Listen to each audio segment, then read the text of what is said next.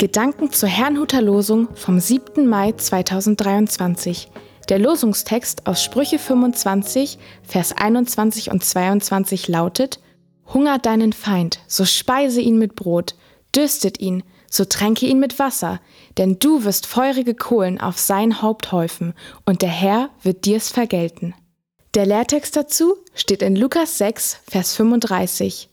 Liebt eure Feinde und tut Gutes und Leid, ohne etwas dafür zu erhoffen, so wird euer Lohn groß sein, und ihr werdet Kinder des Höchsten sein, denn er ist gütig gegen die Undankbaren und Bösen.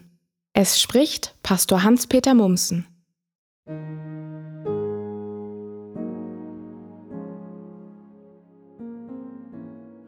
Großer Lohn.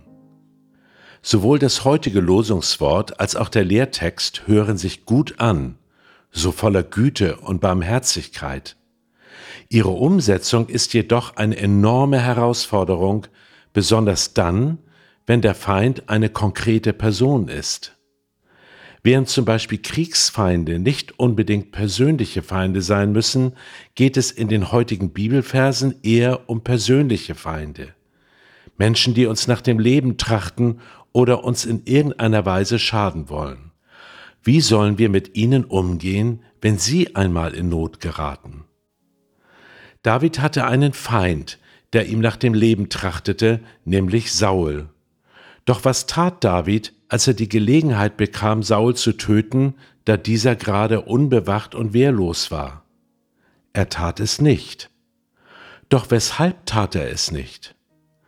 Weil Saul in Davids Augen immer noch der Gesalbte des Herrn war, er sah also Gott hinter Saul, selbst wenn dieser sich falsch verhielt. Ganz ähnlich argumentieren die heutigen Bibelverse. Was wir tun, sollen wir tun, weil wir Gott dahinter sehen.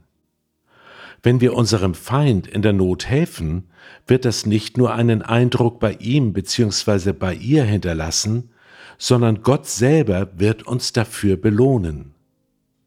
Auch Jesus Christus spricht von einem großen Lohn, wenn wir unseren Feinden Gutes tun und Menschen etwas leihen, ohne etwas dafür zu erhoffen. Diese selbstlose Liebe ist ein Wesenszug Gottes. Deshalb werden wir Kinder des Höchsten sein, wenn wir dementsprechend handeln. Nun meinte jemand, was interessiert mich der Lohn? Hauptsache, ich komme in den Himmel. Ein Pastor antwortete darauf, das sagst du jetzt, aber nicht dann, wenn der Lohn ausgezahlt wird. Der Lohn spielt in den Worten Jesu eine wichtige Rolle. Er soll uns motivieren, so mit anderen umzugehen, wie es Gottes Wesen entspricht. Sind wir dazu bereit? Ich wünsche Ihnen einen gesegneten Sonntag.